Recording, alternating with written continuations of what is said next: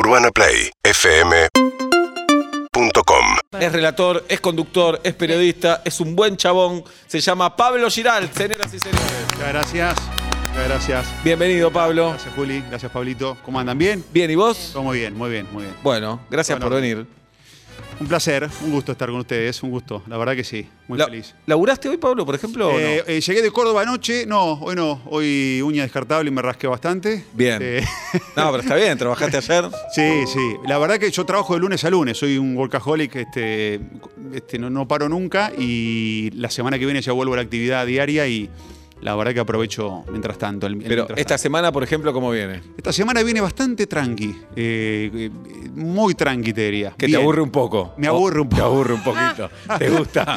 ¿Te gusta el quilombo? Me gusta la- esa Sí, adrenalina claro. de estar haciendo cosas. Ajá. Sí, pero, pero sí, la semana que viene ya arrancamos firme con, con toda la, actividad en, en diferentes señales. Este, y, y la verdad que. Pero lo que pasa es que eh, se jugó Eurocopa, Copa América. No, no paré. O sea, Claro. terminó, la semana arrancó ya Libertadores y, e inmediatamente arrancó el campeonato local, así que fue bastante complicado parar, así que no, no, no, no pude descansar demasiado. Tenía la voz muy mal ya, llegué muy mal con corticoide, viste, a full, eh, sobre todo con el clima y el cambio así de clima. Así que, eh, pero bueno, y estos días me vinieron bastante bien para, para bajar un cambio, aprovechar que mis hijos están de vacaciones y demás. Bien, pero, muy bien, muy feliz, muy, muy agradecido de- del momento personal que me toca.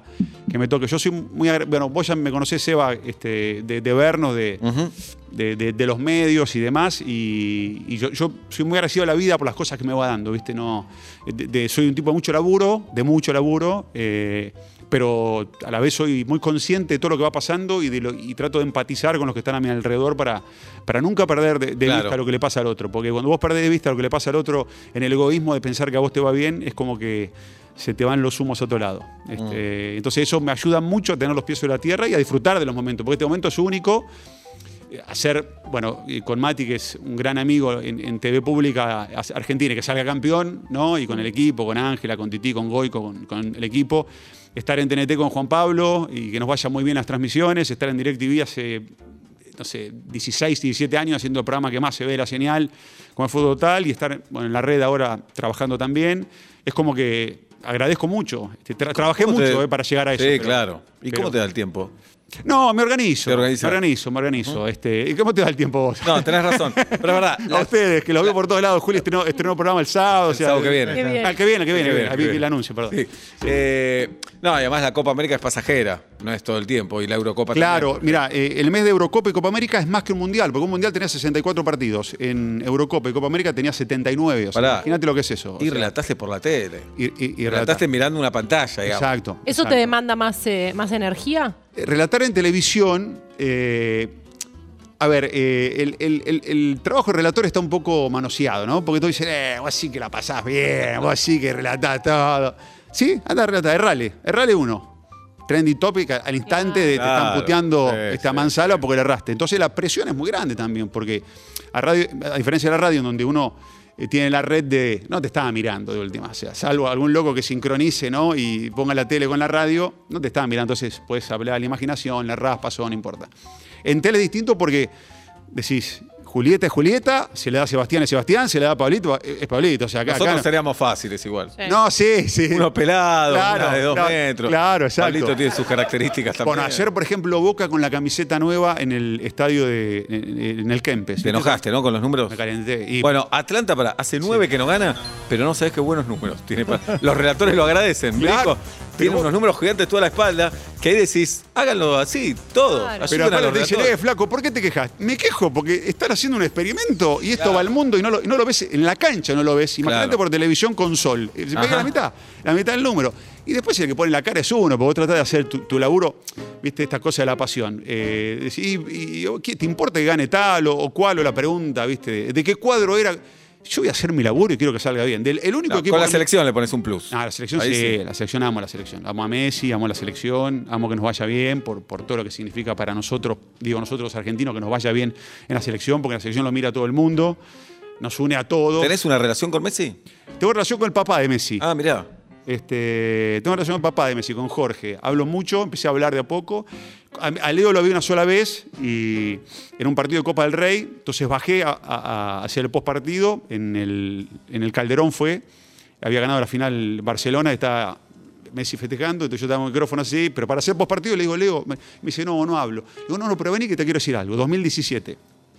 Él había renunciado a la selección, estaba por volver y demás, o había vuelto. Entonces yo le digo, mirá, Leo, este, vos sabés lo que te queremos los argentinos, ¿no?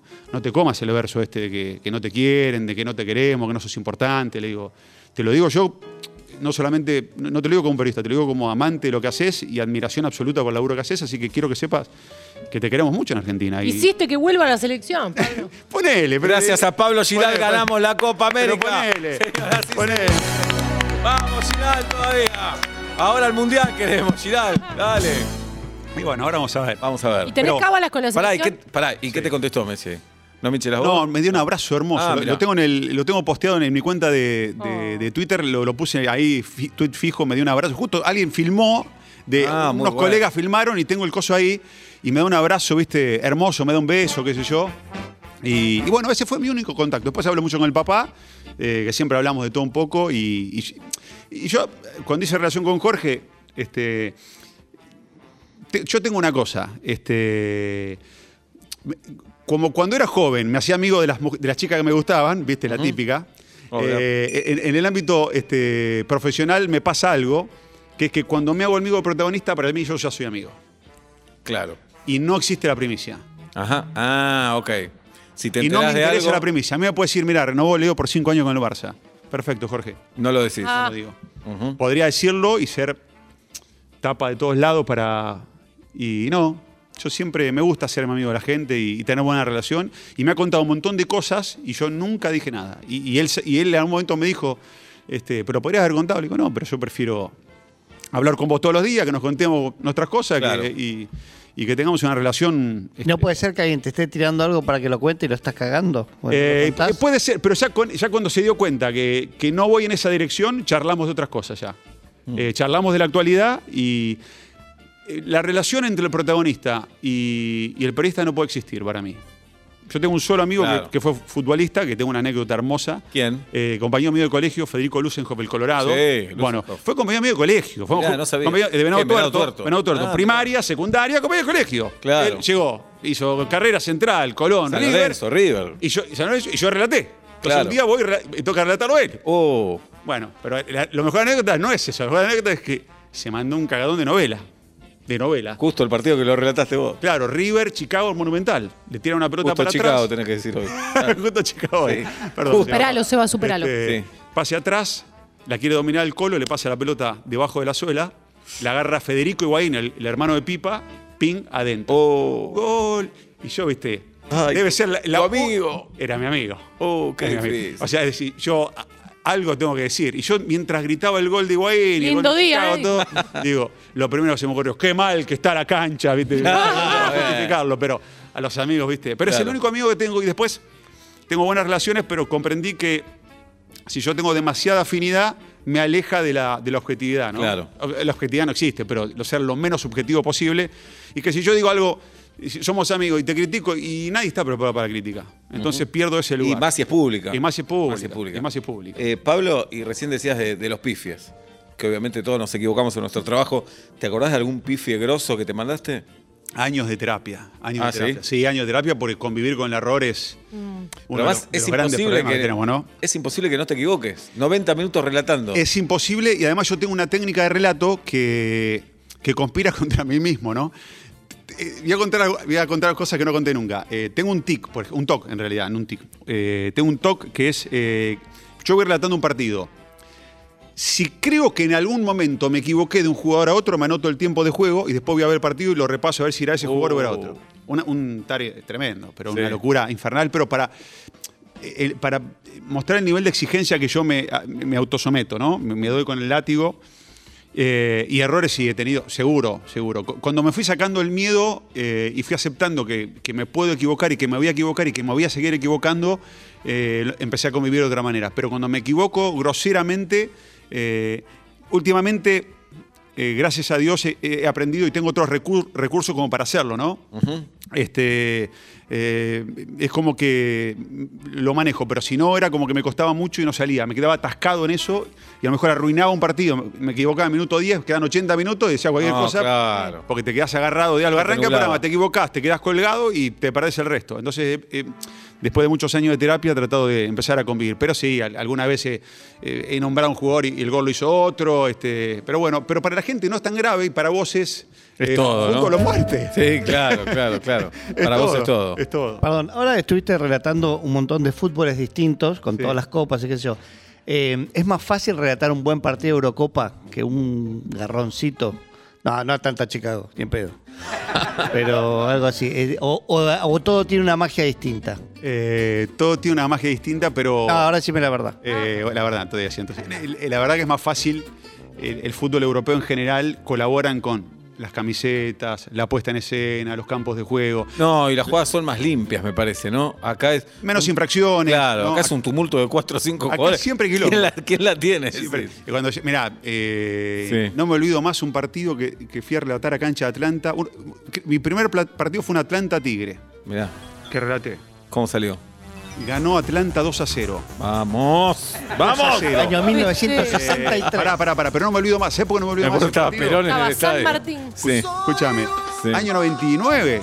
99. Puede ser. Bueno, no me olvido más. Día de lluvia, Teis Sports. Eh, lluvia, pero torrencial. No Centro, Oh. corner, cabezazo. Se va, el que hace el gol, no se ve, sale corriendo, se tira un charco. Uh, Tapa el número. O sea, que hizo el gol. ¿Quién hizo el gol?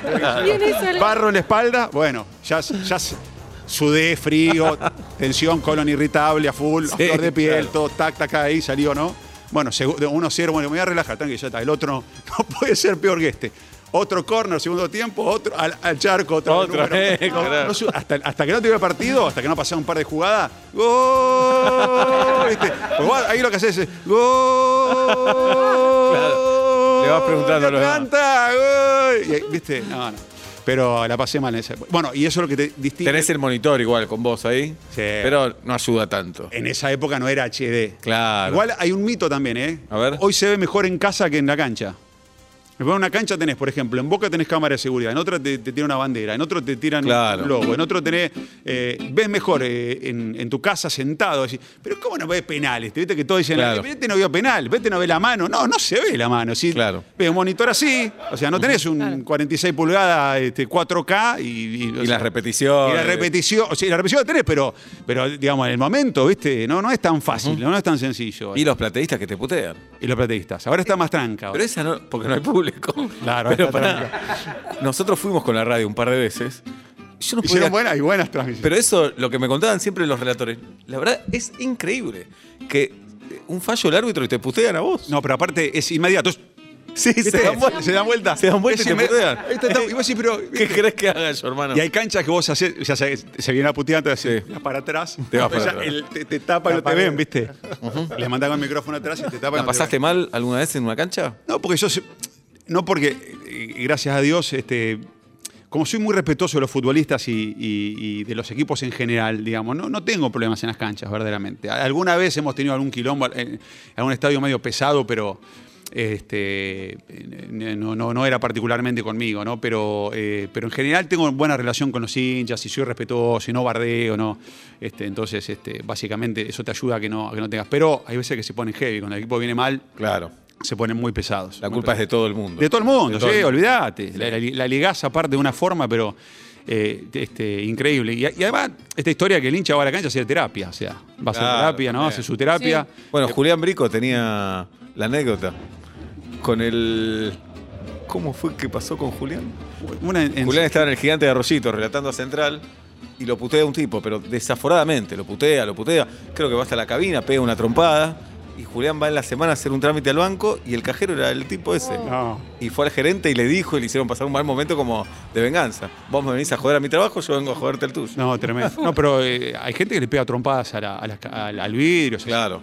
Se Eh, enloquece. todo lógico. Sí, Claro. sí. Todo, todo sigue una lógica perfecta. Claro. Pegarle una pi- enojarte con cualquier cosa y pegar una piña de un vidrio con el riesgo de cortarte la mano, lastimar al otro. Nada está bien en esa piña. Nada, está bien en esa piña del Nada. vidrio. No, ¿Y en no. algún momento pensás en otra cosa durante el relato? ¿Te puedes distraer un cachito? Me pego unos viajes importantes. Ah, ¿sí? Este, me pego unos viajes a veces ¿Y importantes. a dónde te puedes ir? ¿Estás, estás- Eh, ¿En qué momento? No, eh, a veces me agarra como unas lagunetis, ¿viste? Eh, por eso, eh, entre las cosas que hago muchas veces es me filmo cuando relato. Eh, muchos dicen, ¿por qué te filmás cuando relatás? Muchos, eh, qué egocéntrico te filmás. No, voy a contar la historia, aprovechando este gran programa que tiene una enorme audiencia, eh, para contar por qué me filmo. Por dos motivos. El primero, yo soy relator y toda la, toda la vida quise ser relator de fútbol. De chiquitito quise ser relator. Yo me ponía en el, en- en- en el escritorio de mi abuelo, me ponía a la radio y yo iba anotando las formaciones, ta, ta, ta, ta, en Venado Tuerto, que el gráfico llegaba los jueves, era tremendo, hasta que veía lo que, lo que me imaginaba. que- Claro. ¿no? Bueno, entonces anotaba, pues, anotaba. Y yo decía, ¿qué, qué hará el relator? Porque yo quería ser relator de chiquitito. Yo ¿A agarraba, quién escuchabas, Pablo? eh, escuchaba a Víctor Hugo. eh, bueno, Víctor Hugo fue un poco en, en la generación mía, fue el que marcó un poco Sí, el, sí, el sin camino duda, como, sin duda. como el, el gran relator, ¿no? Eh, y a todo el equipo de competencia de esa época que era muy fuerte, ¿no?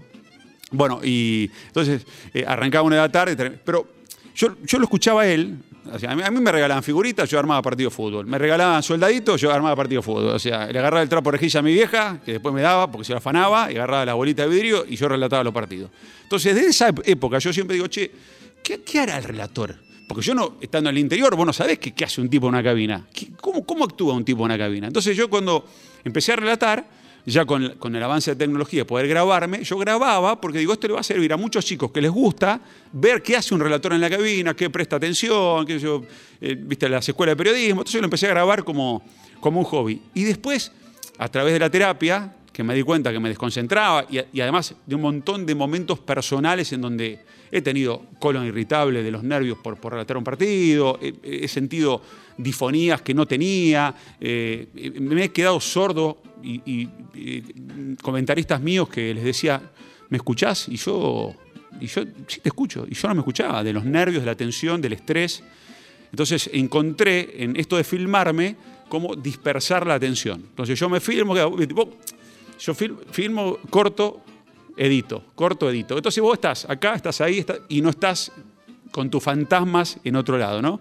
Y siempre cuento esto porque yo siempre pienso que la gente que, que trabaja en los medios, a muchos, nos pasan muchas de estas cosas que, que nos hacen vulnerables y que muchos no la quieren contar, que parece que no, que no, que nos va todo bárbaro, que somos todos perfectos, que no tenemos problemas. No, sí, nos duele la garganta, sentimos que nos vamos a quedar difónicos, tenemos miedo al fracaso, eh, eh, Sí, padecemos. te sentís inseguro, Te por sentís supuesto. inseguro, tenés momentos en donde estás mejor y momentos donde estás peor, pero que siempre es bueno contarlo desde mi punto de vista porque creo que ayudas a, a muchos. Y ahí empecé a grabarme, a filmar y, y empecé a armar este, este- esta historia de, de filmarme y de, y de grabar los partidos y de, bueno, después ya se fue viralizando un poco todo más, pero, pero el, el- el origen de toda esa historia es mostrar qué hace un relator y también contar un poco, este, este, por lo menos yo irme para ese lado que me distrae más que estar Claro. pensando en cualquier otra cosa. Cero Pa- neurótico. Sí, Pablo- Exacto. Cero neurótico. Cero, cero- Cero. Pablo Giral nos dice todo esto. Eh, ¿Y qué más te gusta, Pablo? Además del fútbol y de relatar. Bueno, yo tengo un hermano que es director de cine, Sí, un capo. que está por, está por empezar a grabar Perla ahora con Jimena Barón y, Santiago. y- y Santiago. Y, y Luciano Castro, que la van a hacer en Venado, muy lindo. Eh, tengo dos hermanas más, por supuesto. Eh, si no se enojan, Jimena y Jorgelina, que las amo mucho. Eh, me, me gusta mucho el cine, me gusta mucho el teatro, soy fanático del teatro. tengo una relación hermosa y, y lo adoro a Nico Vázquez, somos muy Mirá. amigos. Muy amigos de estar hablando mucho, y, él yo sé que me va a permitir que yo diga que yo soy su amigo, porque él creo que lo siente de la misma manera. Eh, y yo siempre trabajé mucho eh, y trabajo todo el tiempo. Y un día Nico me dice, a partir de, situaciones de él y demás, yo le escribí por privado, si alguien que le pasa algo, yo puedo mandarle un mensaje, a lo mejor no, no lo recibe y a lo mejor sí la persona lo recibe, pero lo he hecho con mucha gente y lo hago con mucha gente y no lo con ningún interés más que, que me, me sale hacerlo. Eh, y con Nico entablamos como una relación de mandarnos mensajes de esto, lo otro, y un día me, me invita a ver el otro lado de la cama. Y que, mm, una hora hermosa que hacía con Benja Rojas, con, con Jime, con su mujer. Y ese día fui al teatro un viernes, terminó, me fui a comer y dije, no, yo, ¿qué estoy haciendo yo de mi vida? Laburo de lunes a lunes, no hago nada. Entonces me volví un poco fanático del teatro, o sea. Este, amo el teatro y, y me fui vinculando con un montón de gente y, y los viernes el teatro es un, un- un lugar para, para, para Qué bueno. relajarme, para, para estar bien y, y me gustan y, amo a los artistas. Este, bueno, lo hago mucho a Miguel Ángel Rodríguez, que, que- que- que la vio a la, Acá está la nuera. la nuera. eh, a, a Miguel lo quiero mucho, a Dieguito Peretti, que es un fan del fútbol también, a, este, a Guille Franchella, a Nico Franchella. Tengo un montón de gente amiga de, de- de- de así que quiero mucho. Este, no, com- no, no tan amiga como Nico por ahí, eh, pero que me gusta mucho, admiro mucho a los artistas y es algo que me gusta hacer, ver obras, Bien. este, eso me gusta, ver series. Ajá, muy bien. ¿Eh? Pablo participa Qué- en qué Casi éxito. Feliz 1. Pablo está. El mejor capítulo. El mejor Me- Me capítulo. dijiste vos que fue el que más. Capítulo 2. Capítulo Ahí dos. está. ¿Qué más views? El más views. Así que. ¿Es spoilear un año después? ¿O ya no? No. Pero aparte no está después, participa, no está diciendo nada. Claro, Bueno, participa. Pero- y relata. Después Esa parte es buenísima. Y relata. Es buenísimo. Relata, bueno, justo un partido de Atlanta no tiene nada que ver con mi vida Nada. personal, pero bueno, es eso, es eso. Bueno, viniste a Fútbol o Muerte. Fútbol o Pablo Muerte. Giral, ¿Te la bancás o no? Me la banco, vamos a bardear. Bueno, en un ratito acá. ¿Quién está- ¿Quiénes están de panelistas hoy? Hoy, hoy está el plantel de siempre. A full. Está Héctor Di Payaso, conduce. Bien. El Tano Caprese, campeón de América y del mundo. Sí. Y el Feo Larramendi, un periodista Claro. fuerte. Fuerte. ¿Habrá visto fuerte. si fue penal o no? lo del Eh, feo? hoy el de Chicago, puede ser. No, el de Ah, el de Feo. Dálmine. Y hoy lo vamos a saber. Hoy lo vamos a saber. Quédate porque está Pablo Giral en vuelta y media y se queda a fútbol o muerte. Urbana Play 104.3